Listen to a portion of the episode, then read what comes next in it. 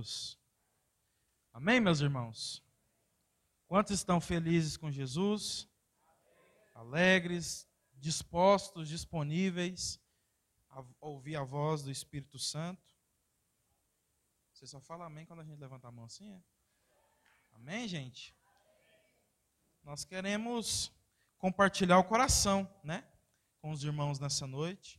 Muito mais do que um estudo teológico, acadêmico, compartilhar o coração, aquilo que a gente tem crido, refletido e vivido, né? Na nossa vida, na nossa experiência de comunidade.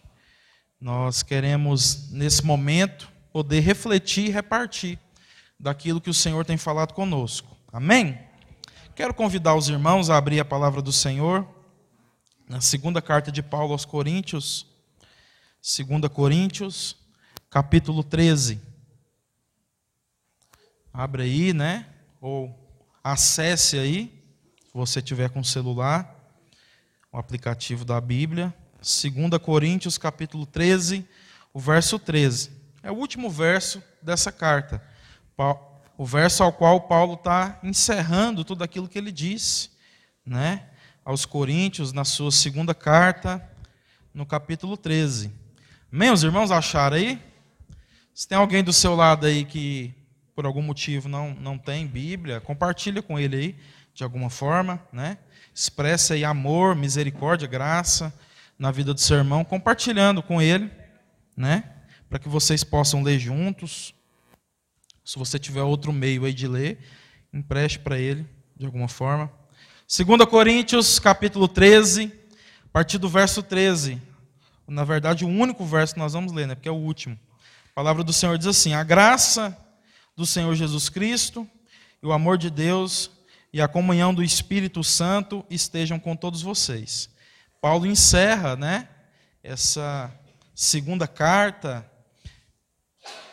que ele escreve aos Coríntios, expressando, né, aquilo que nós entendemos assim que é a bênção apostólica, aquilo que de fato reflete sobre a experiência total da nossa salvação. Né? Então, Paulo não deixa nenhuma pessoa da Trindade de fora, e ele, ele fala sobre a graça do Senhor Jesus Cristo, o amor de Deus e a comunhão do Espírito Santo. Você pode repetir comigo? A graça do Senhor Jesus Cristo, o amor de Deus, o Pai e a comunhão do Espírito Santo estejam com vocês.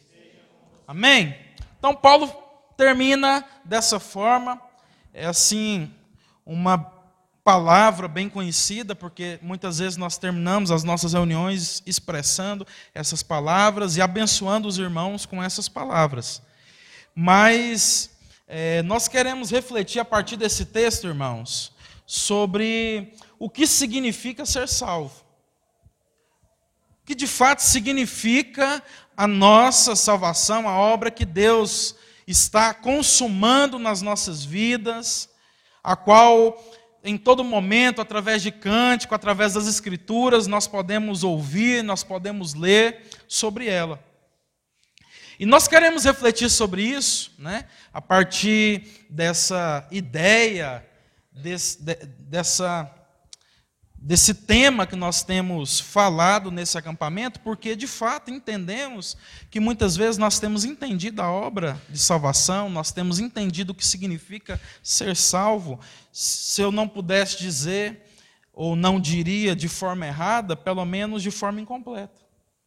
Nós temos entendido a salvação de forma incompleta, de forma que a forma com que nós entendemos e a partir daquilo que nós entendemos nós vivemos, nós não estamos conseguindo expressar com a nossa vida aquilo que de fato seria a plenitude dessa salvação em nós.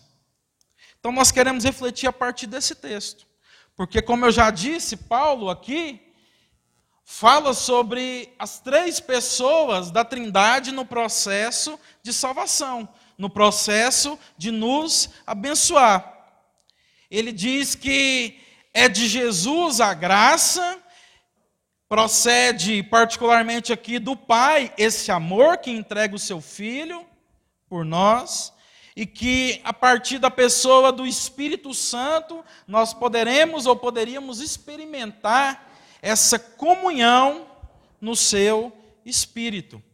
Mas será que nós temos entendido o que significa de fato a graça de Jesus Cristo, o amor de Deus, o nosso Pai, e a comunhão do Espírito Santo, de forma que a gente possa avançar em entendimento, porque fé é entender, fé é conhecer. Sim ou não, irmãos? Então, será que nós temos, entendi, nós temos avançado nesse entendimento de forma a gente compreender de fato o que significa ser salvo? Eu penso que nós, no contexto que nós vivemos, evangélico, cristão, protestante, no Brasil, onde mais de 90% das pessoas se declaram cristãs, católicas, apostólicas romanas ou protestantes, crentes no Senhor.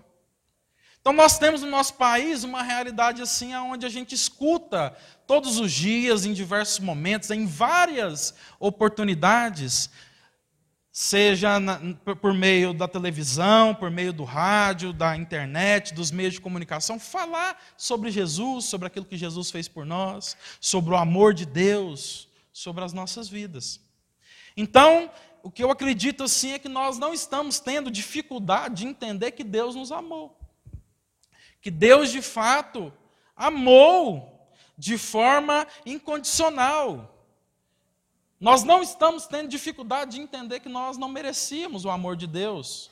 E aí nós cantamos com canções que dizem: Eu não mereço a sua misericórdia, mas tu vieste. Está tudo certo, irmãos. Eu não estou criticando isso no sentido de falar que isso está errado. Eu estou dizendo que isso está incompleto e que nós precisamos aprofundar um pouco mais, de forma a gente avançar no nosso entendimento, a gente entender de fato o que é ser salvo. Então, nesse contexto que nós vivemos, nós ouvimos falar muito sobre essas coisas. Todos os dias somos alcançados com mensagens de pessoas que, que dizem estar pregando o Evangelho, falando sobre o amor de Deus, sobre aquilo que Deus fez por nós, sobre esse amor ser incondicional, sobre o fato de nós não merecermos, sobre Jesus entregue por nós na cruz, entre outras coisas. Mas Voltando aqui para o texto que nós lemos, Paulo não fala simplesmente do amor de Deus o Pai. Ele fala sobre uma graça que é revelada através de Jesus Cristo e de uma comunhão que é repartida através do Espírito Santo, a qual nós podemos experimentar através do Espírito Santo de Deus que habita em nós. Amém? Então nós queremos refletir sobre tudo isso.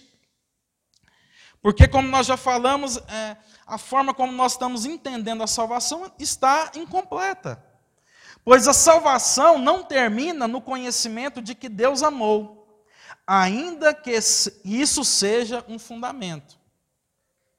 Isso é aquilo que fundamenta a nossa fé. Porque a palavra do Senhor diz que todos nós estávamos perdidos, destinados ao inferno, porque todos nós pecamos.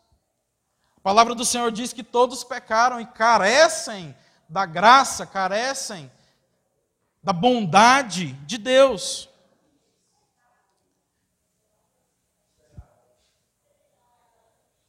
E nós recebemos isso através de uma herança adâmica, através de uma herança que se passa de pessoa para pessoa, através da, da reprodução natural, de pai para filho, e vai se passando de forma que todos nós nascemos pecadores.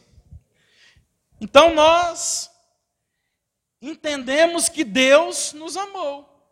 E esse é o fundamento da nossa fé, esse é o alicerce da nossa fé. Isso é aquilo que sustenta a nossa fé. Amém, irmãos? Quantos creem que Deus te amou, que Deus nos ama aqui?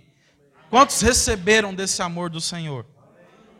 Mas o que nós precisamos entender é que a salvação ela se fundamenta no amor, mas ela se materializa na graça e se completa na comunhão. Amém? Você pode repetir comigo? A salvação se fundamenta no amor, se materializa na graça e se completa na comunhão.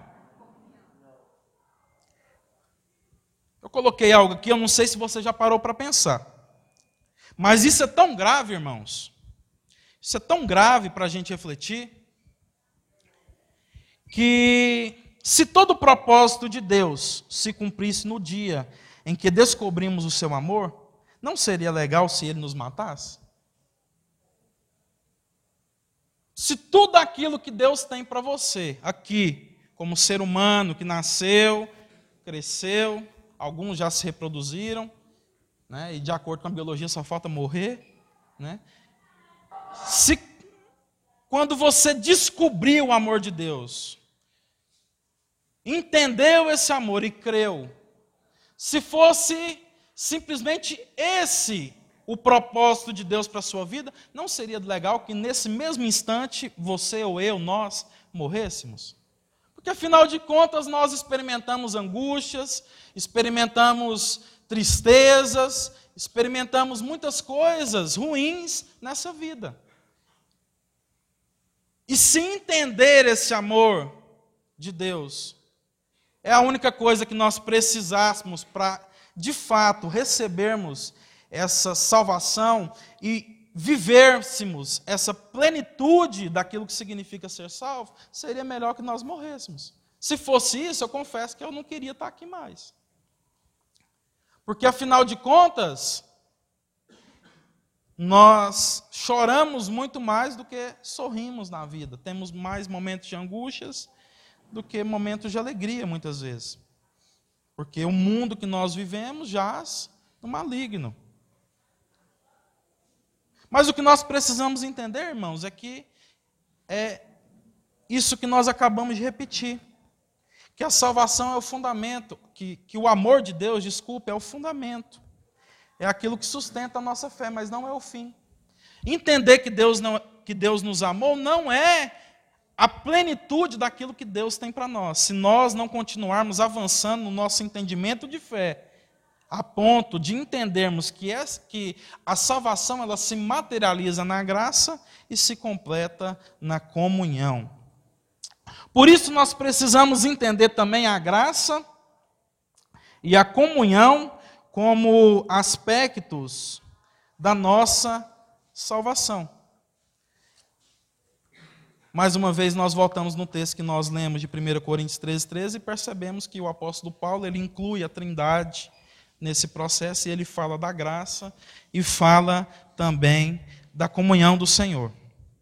Abre sua Bíblia em Tito, carta de Paulo a Tito, se você tem Bíblia. Carta de Paulo a Tito, capítulo 2, a partir do verso 11. Na verdade, o verso 11 e o verso 12. Tito, carta de Paulo a Tito. Achou, irmão? Tá com preguiça? Vocês me colocam na roubada, né, gente? Fica todo mundo aí comendo, tomando banho de piscina, aí depois eu tenho que, né, fingir que eu sou é, animador de plateia, né? Mas amém. Tito, capítulo 2, verso 11 e 12. Aqui a palavra do Senhor se concentra no aspecto da nossa salvação, falando sobre a graça de Deus. E a palavra do Senhor diz assim: porque a graça de Deus se manifestou trazendo salvação a todos. Ela nos educa para que, renegando a impiedade e as paixões mundanas, vivamos nesse mundo de forma, o que, irmãos aí? Sensata, justa e piedosa. Então aqui nós entramos naquilo que de fato fala sobre nós, sobre a materialização da graça, a forma, materialização da nossa salvação, que é a graça. É a forma visível né, dessa salvação que Deus entregou e está anunciando a todo aquele que crê em Jesus Cristo.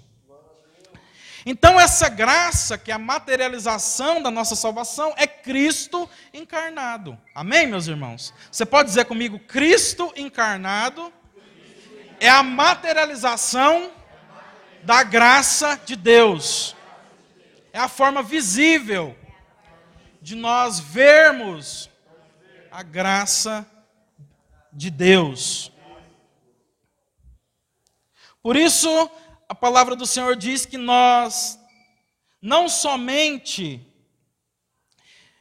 entendemos a partir da mensagem do Evangelho que Deus ama pecadores, mas agora nós também somos educados para a vida. Nós materializamos essa nossa salvação. Essa salvação através de, de Deus enviar o seu Filho a se encarnar e se entregar por nós, faz com que nós tenhamos completa e total condição de, de fato, vislumbrarmos em nós, em cada um de nós, aquilo que Deus está fazendo no nosso coração. Então preste atenção, irmãos. A graça de Cristo encarnada nos educa porque Cristo se entregou na cruz não somente para salvar pessoas que acreditam nisso, mas para salvar um povo seu zeloso à prática de boas obras. Você pode repetir comigo? Um povo seu zeloso à prática de boas obras. Então presta atenção: o amor de Deus salva do inferno, e a graça de Cristo transforma a natureza. Você pode repetir comigo? O amor de Deus salva do inferno, salva da condenação, justifica. Mas a graça de Cristo transforma a nossa natureza. A graça de Cristo transforma a nossa natureza, irmãos. Glória a Deus por isso. Quantos podem glorificar o Senhor por isso? Então nós, nós, não somente entendemos o amor de Deus, mas estamos recebendo essa nova natureza de Cristo, sendo transformados de glória em glória, até que nós cheguemos à completa expressão da figura de Cristo em nós, até que sejamos completamente parecidos com Cristo, a imagem daquele que era o unigênito. Então Deus tinha só um filho e como tendo só um filho, só esse filho tinha a natureza de Deus. Só esse filho era a imagem e semelhança de Deus. Mas quando Cristo veio, se encarnou e se materializou, essa graça visível que nos salva e nos educa, agora Deus não somente tem mais um filho unigênito, um único filho que compõe a sua natureza, mas agora Deus tem uma família de muitos filhos que estão sendo aperfeiçoados nessa mesma natureza. Então agora Deus não tem simplesmente um filho, Jesus Cristo, a sua imagem e a sua semelhança, mas Deus está formando, Deus está estabelecendo, Deus está de fato edificando uma família para que ele tenha muitos filhos, a sua imagem e a sua semelhança. Deus está transformando a nossa natureza, porque a graça de Deus encarnada e expressa através de Jesus Cristo está de fato nos educando para a vida.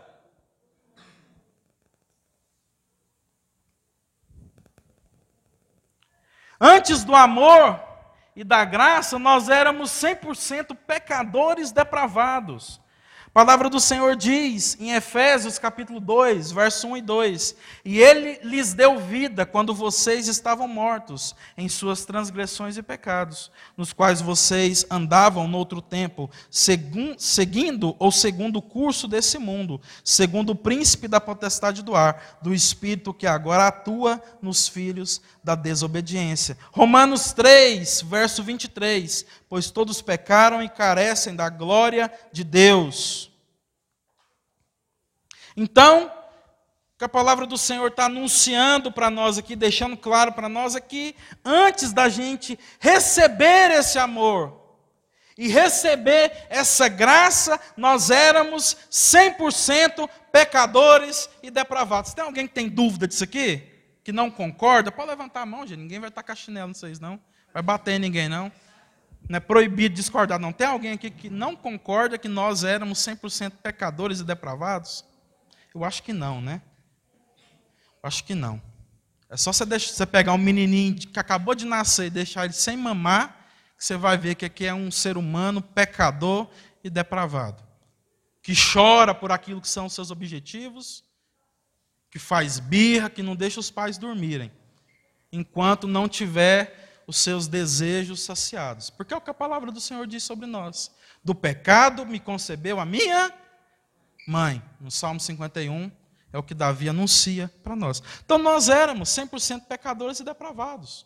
Temos muitas comprovações bíblicas que falam sobre isso. Incapazes de expressar qualquer bondade sem que haja ou sem que houvesse em nós uma expressão da graça de Deus, ainda que seja uma graça natural, não uma graça salvífica. Porque Deus manifesta graça natural sobre as pessoas que não creem e não servem a Jesus.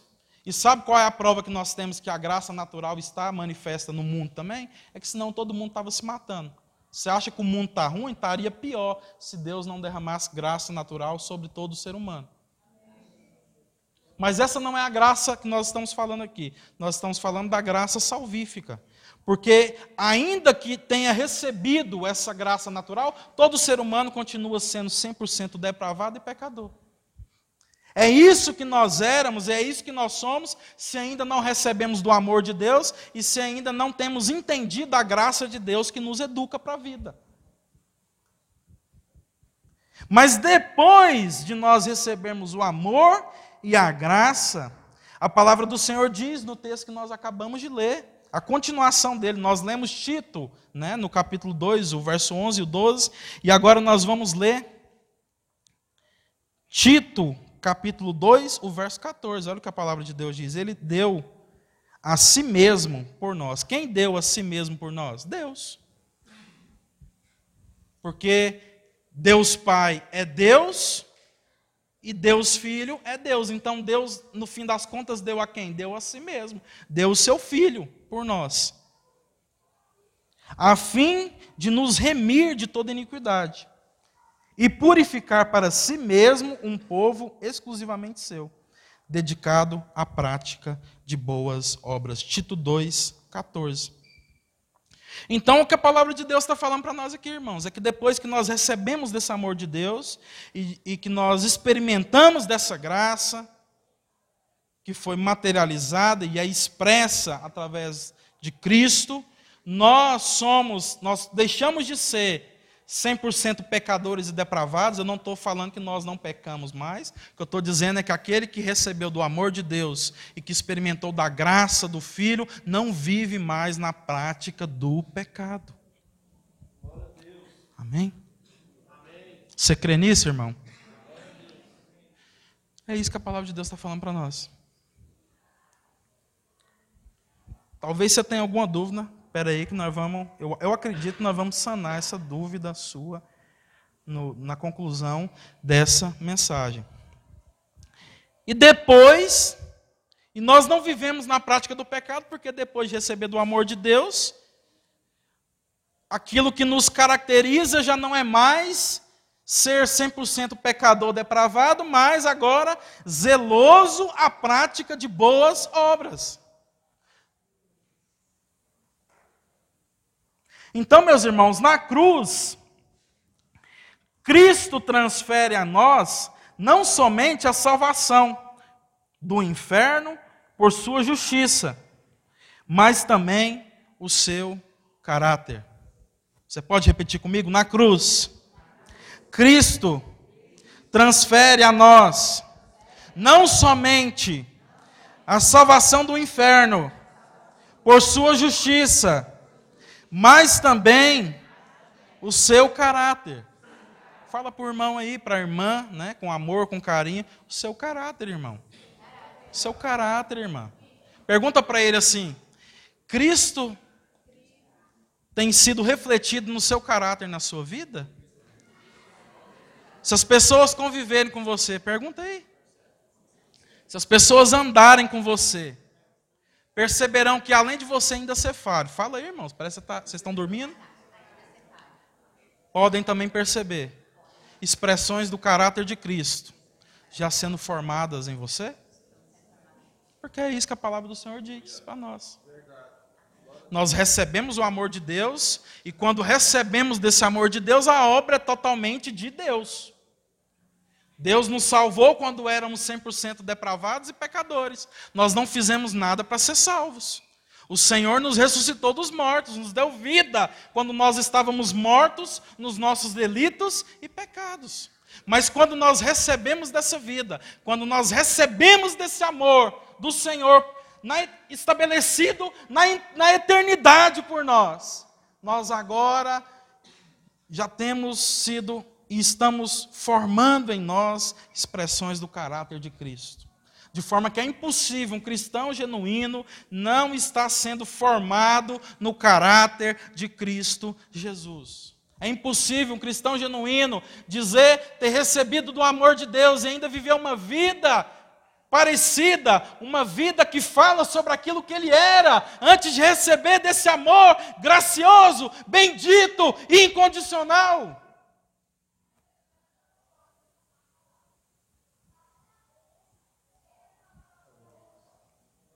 Glória a Deus, irmão. Vocês podem glorificar a Deus por isso ou só, vocês só glorificam o Senhor quando escutam aquilo que agrada? Porque eu sei que a mensagem do Evangelho não agrada, porque não agrada nem a mim, no sentido de fazer sempre a minha vontade. Mas eu glorifico o Senhor, porque não depende de mim, depende só dEle. E eu me entrego, nós temos entregado a nossa vida, irmãos, com as nossas falhas, com os nossos defeitos. E como eu disse aqui no início, eu estou compartilhando o nosso coração. Isso aqui não é mensagem teológica, ainda que tenha muito fundamento teológico naquilo que eu estou falando. Mas muito mais do que qualquer aula teológica, isso aqui é a expressão do nosso coração, porque é aquilo que nós cremos, que nós temos tentado viver e repartir com os irmãos, para que os irmãos possam amadurecer o entendimento, ter a fé renovada, ter a fé fortalecida e possam também experimentar isso nas suas vidas. Mas Paulo falou também no texto que nós lemos, 2 Coríntios capítulo 13, verso. Já esqueceu, irmão? 2 Coríntios capítulo 13, verso 13, o último verso da sua segunda carta aos Coríntios. Paulo falou sobre um outro aspecto da salvação que nós precisamos refletir: a comunhão. O amor de Deus, o Pai, a graça do Filho amado Jesus e a comunhão, a consolação no Espírito Santo. Isso significa que o Senhor colocou o seu Espírito em nós, como selo da promessa, como cheque de garantia de que aquele que começou a boa obra em nós vai completar essa boa obra nas nossas vidas. O Espírito Santo de Deus habita em nós. Quando nós nos colocamos à disposição da comunhão no Espírito Santo. Não adianta, irmãos, ouvirmos sobre o amor de Deus Pai e nem mesmo recebermos instrução formal sobre os princípios da graça do Filho. Se nós, se não nos submetermos à comunhão no Espírito, no corpo de Cristo, a igreja. Então, isso aqui é o que de fato significa ser salvo. É a gente entender aquilo que é a salvação na sua plenitude. E aqui está o dilema de muitos de nós. Porque nós ouvimos a mensagem do Evangelho e podemos testificar nas Escrituras, como eu estou ensinando aos irmãos agora, que de fato nenhum filho de Deus pode viver no pecado. Mas isso é um dilema para nós, por quê? Porque muitas vezes, apesar de ouvirmos isso, apesar de nós crermos nisso, nós ainda nos vemos muitas vezes presos a práticas que nós sabemos pelas Escrituras não serem vontade de Deus para nós e não conseguimos nos libertar. E o segredo pelo qual nós não conseguimos nos libertar nessas coisas está no, naquilo que nós enumeramos aqui, o último aspecto da salvação. No fato de nós não estarmos nos submetendo à comunhão. Nós até temos recebido e temos, eu creio, até crido no amor de Deus. Nós temos recebido essa, essa graça, instrução formal, como se a gente estivesse numa escola, sobre a educação para a vida que essa graça de Cristo representa para nós. Mas pelo fato de não estarmos nos submetendo à comunhão no Espírito Santo, à comunhão do corpo de Cristo, nós muitas vezes ainda temos nos visto como pessoas que estão presas à sua vida velha. E se você não concorda com o que eu estou falando, se você acha que não existe fundamento e nem fundamentação bíblica para isso que eu estou dizendo para você, eu quero que você abra a palavra do Senhor em Tiago, capítulo 5, verso 16. Tiago, capítulo 5, verso 16. Tiago, capítulo 5, verso 16.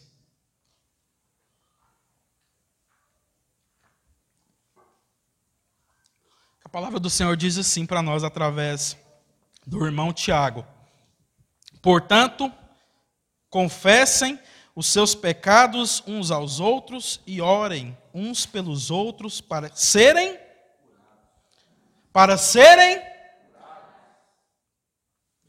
para serem curados. A oração de um justo é poderosa e eficaz. Então, irmãos, a gente não está tendo dificuldade com Deus no sentido de crer Ele é Deus. Afinal de contas, se eu não crer que Ele é Deus, então estou perdido, né? Até, até para barganhar com Ele fica difícil. Porque no fim das contas Ele é todo poderoso e eu não sou. Tem que crer. Nós, na nossa realidade cristã, não estamos tendo dificuldade, como eu comecei falando aqui, de crer no sacrifício de Jesus, de entender de ouvir pregação sobre isso, de entender conceitos teológicos sobre isso. Mas eu creio que nós estamos tendo dificuldade é na comunhão.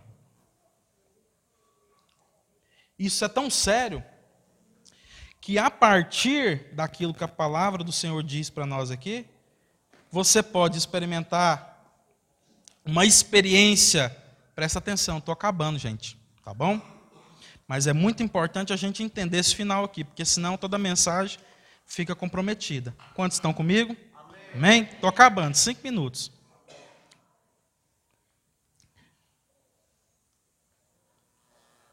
Pelo fato de não valorizarmos a comunhão, de não entregarmos a nossa vida a essa comunhão do Espírito, através do corpo de Cristo, que é a igreja, nós podemos experimentar em alguns aspectos da nossa vida salvação genuína, porque isso não depende de nós, e ainda que a palavra de Deus diz que aquilo que nós já compartilhamos aqui, que isso é um paradoxo, é duas coisas que não se entendem, mas é as duas coisas que a palavra de Deus está falando para nós.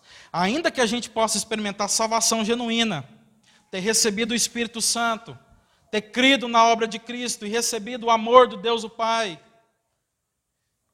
nós podemos experimentar uma prática de vida aonde nós estamos presos em muitas dificuldades, em muitos pecados, em muitas coisas que não são a vontade de Deus para nós, porque nós não nos submetemos à comunhão. Porque o que a palavra do Senhor está dizendo para nós aqui, irmãos, é que nós podemos, e na verdade nós deveríamos confessar os nossos pecados uns aos outros para serem curados. Isso é muito sério, isso é muito grave. A forma que Deus estabeleceu para que nós sejamos curados dos nossos pecados é, no confessar os nossos pecados na comunhão do Espírito Santo. O seu pecado, irmão, se você está em Cristo, está perdoado. Amém? Seu pecado foi perdoado na cruz. Não há nada que você possa fazer. Se você crê na obra de Cristo no Calvário, para que Deus te ame mais, não há nada que você possa fazer para que Ele te ame menos, porque o Senhor te amou desde a eternidade. Mas você pode experimentar uma vida sem receber cura, em dificuldades, por não se submeter à comunhão. A palavra do Senhor está estabelecendo para nós aqui um princípio. E, e o apóstolo, Tiago diz, o irmão Tiago diz: confessem os seus pecados uns aos outros e orem uns pelos outros para serem curados. Então a cura, irmão, está na comunhão. A cura está em nós, de fato, nos entregarmos uns aos outros e confiarmos nessa relação que procede do Espírito que está sobre nós. Eu creio em Jesus Cristo, eu sou cristão, eu creio que que eu recebi desse amor de Deus o Pai, mas às vezes eu, eu era mentiroso antes de nascer de novo e continuo sendo mentiroso, não estou conseguindo. Sabe por que você não está conseguindo? Talvez não é porque você não nasceu de novo, não é porque você não recebeu do amor de Deus, é porque você não está se submetendo à comunhão dos irmãos. Você não está colocando a sua vida à disposição de alguém que vai te exortar, que vai te ensinar, que vai chorar com você, que vai entregar a vida por você, que vai dizer: olha, irmão, anda comigo, vamos orar sobre isso, Deus vai te dar vitória. Você crê no amor de Deus o Pai, você crê na graça do Filho e quer andar sozinho. Não tem como, irmãos. Porque a salvação ela é completa, é a graça do Filho, o amor de Deus o Pai e a comunhão.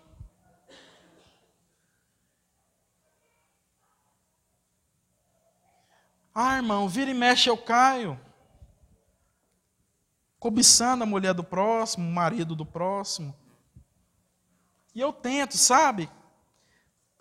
Mas eu não dou conta, porque o espírito está pronto e a carne é fraca. Usa texto bíblico, né? Fora do contexto, mas usa. Quando na verdade você não está dando conta, você não está conseguindo, porque não tem ninguém te ajudando, você está sozinho. E o Senhor está te mostrando que, apesar de você ter recebido essa salvação, andar sozinho não é o caminho. Ah, mas eu vou falar da minha vida para Fulano e ele é tão falho quanto eu. De forma que ninguém é suficiente capaz de te ajudar. Vai lá, bonzão. Confesse os seus pecados uns aos outros e orem uns pelos outros para serem curados. Não haverá cura se nós continuarmos andando sozinhos. Nós não seremos transformados à imagem do Filho de Deus. Não receberemos dia após dia mais aspectos do seu caráter. Não seremos cada vez mais parecidos com Jesus se nós continuarmos decidindo andar sozinhos. Glória a Deus, irmão.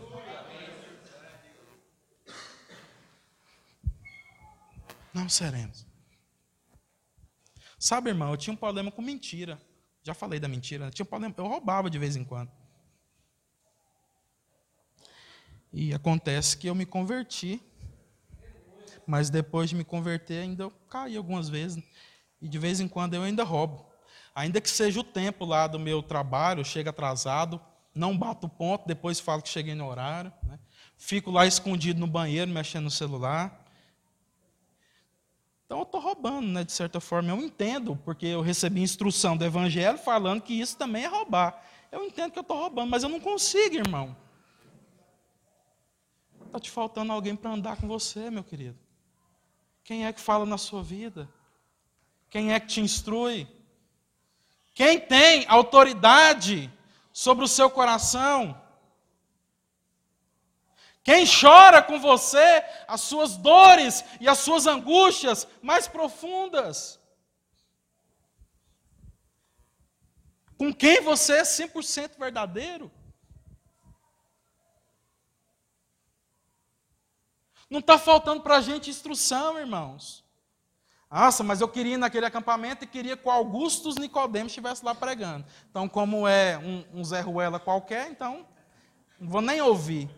Não adianta, podia estar um anjo falando para vocês aqui, não adianta nada. Sabe por quê? Porque nós estamos sendo duros de coração. Não é mensagem que falta, irmãos. É dureza de coração.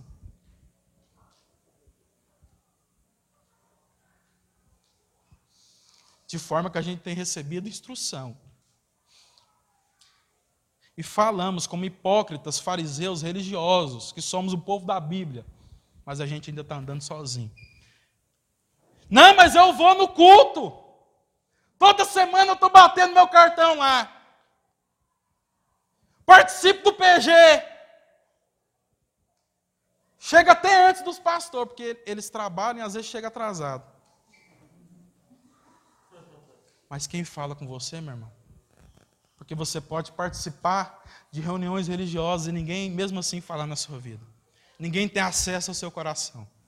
E você não será curado, porque a cura está estabelecida pela palavra do Senhor, através da comunhão no Espírito Santo, na igreja de Cristo Jesus.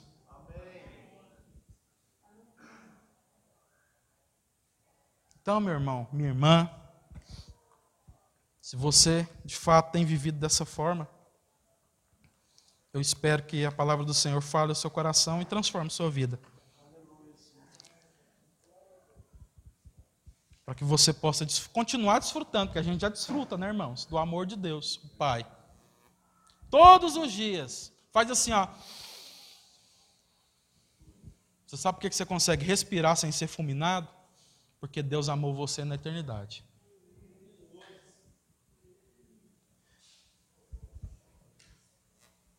A gente é instruído na graça do Filho, a gente é instruído naquilo que a palavra do Senhor diz que Cristo diz ser certo, diz ser errado, naquilo que a palavra do Senhor diz que Cristo fala conosco através do que nós devemos fazer e daquilo que nós não devemos fazer.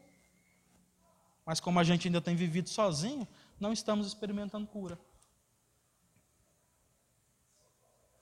De forma que Deus já tirou você do Egito, irmão. Deus já tirou você do Egito, minha irmã. Mas se você não se entregar à comunhão, não for curado, você não vai entrar na terra prometida. Aquela geração inteira ficou vagando pelo deserto 40 anos. E no fim, quase ninguém entrou na terra prometida. Porque Deus não ama eles? É porque Deus, no fundo, não salvou aquele povo. Não. Você tem dúvida de que Deus não salvou Moisés? Está doido, irmão? Está doido? Deus falava com Moisés e Moisés tinha que virar a face para não ver, para não morrer, mas estava ali. Deus entregou a lei para aquele homem. Você tem dúvida de que Deus não salvou aquele homem?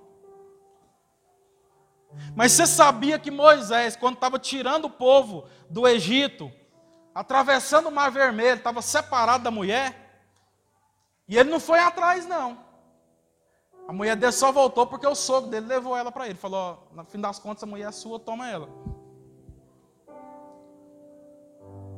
Se nós não nos submetermos à comunhão, irmãos, nós não vamos experimentar a plenitude daquilo que Deus tem para nós. Se a gente andar sozinho, continuar sendo cabeça dura, duro de coração, você vai ser crente em Jesus. Eu não duvido do amor de Deus por você. Eu não, duvido da instrução da graça na sua vida. Mas você não vai experimentar a plenitude de Deus. Se submeta à comunhão, meus irmãos. Vamos andar junto. Aleluia, glória a Deus. Abandone seu individualismo.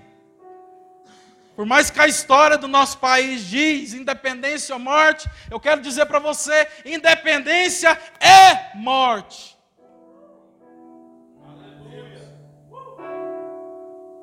Para que nós sejamos curados. Porque perdoados já fomos, mas muitas vezes não temos sido curados. por nossa culpa. Por isso a palavra do Senhor diz que todo homem é indesculpável. Se ouvindo a palavra do Senhor, endureceu o seu coração. Como diz os escritores aos Hebreus, como nós poderemos negligenciar tamanha salvação, tamanha beleza daquilo que Deus está falando conosco? Que nós sejamos transformados em nome de Cristo Jesus. Feche seus olhos. Pai, nós oramos, ó Deus. Porque nós recebemos, ó Deus, o seu amor. O seu amor que foi entregue por nós antes da fundação do mundo. Nós cremos, ó Deus, e podemos, de alguma forma, mesmo que limitada, humana, enxergar ali o conselho da Trindade, olhando para nós, tendo misericórdia, tendo graça de nós, ao ver nós completamente destruídos e arruinados nos nossos pecados, nos nossos delitos. Ah, Pai, ali o Senhor nos amou, ali o Senhor já estabeleceu o cordeiro que seria morto antes da fundação do mundo. Nós temos a Deus recebido e te agradecemos a Deus pela instrução dessa graça, pela vida de Jesus que foi compartilhada conosco, nos ensinando a viver de forma piedosa. Nós te agradecemos por isso, ó Deus. Mas queremos te pedir, Senhor, nos ajude a viver em comunhão, Pai. Porque nós queremos ser curados, Pai. Aquele que roubava já não roube mais mas trabalhe tendo que se sustentar e repartir com os irmãos. É isso que nós queremos viver, Senhor. Aquele que mentia, já não minta mais, mas fale a verdade uns aos outros em amor, porque essa é a vontade de Deus, é isso que nós queremos viver, Pai. Oh Deus, em nome de Cristo Jesus, Pai, não deixa que nós continuamos vivendo de forma mentirosa, sozinhos entregues aos nossos próprios prazeres, Pai. Ah, Senhor, como muitas vezes nós achamos que não tem ninguém capaz de nos instruir. Tira isso de nós, ó Deus, em nome de Cristo Jesus, porque o que é confiável não é o irmão, porque todos nós pecamos e carecemos da Sua glória, mas a relação é confiável porque foi essa relação que o Senhor estabeleceu a relação no Espírito Santo do Senhor que está transformando as nossas vidas para a tua honra e para a tua glória. Não ande sozinho, meu irmão, não ande sozinho, minha irmã, para que você possa ser curado e experimentar a plenitude de Deus. Não ande sozinho, porque grandes coisas o Senhor tem para fazer na vida, de, na, na sua vida, na nossa vida, no nosso meio, uma vez que nós nos comprometemos e nos entregamos a comunhão do Espírito Santo no corpo de Cristo Jesus, que é a igreja. Ame a igreja, ame os irmãos, porque essa é a vontade de Deus. Ainda que eles sejam falhos, pecadores, assim como eu e você, o Senhor nos manda viver por eles, entregar a nossa vida por eles, para que de fato nós possamos entender a plenitude daquilo que significa para nós a cruz de Cristo Jesus. Em nome de Jesus.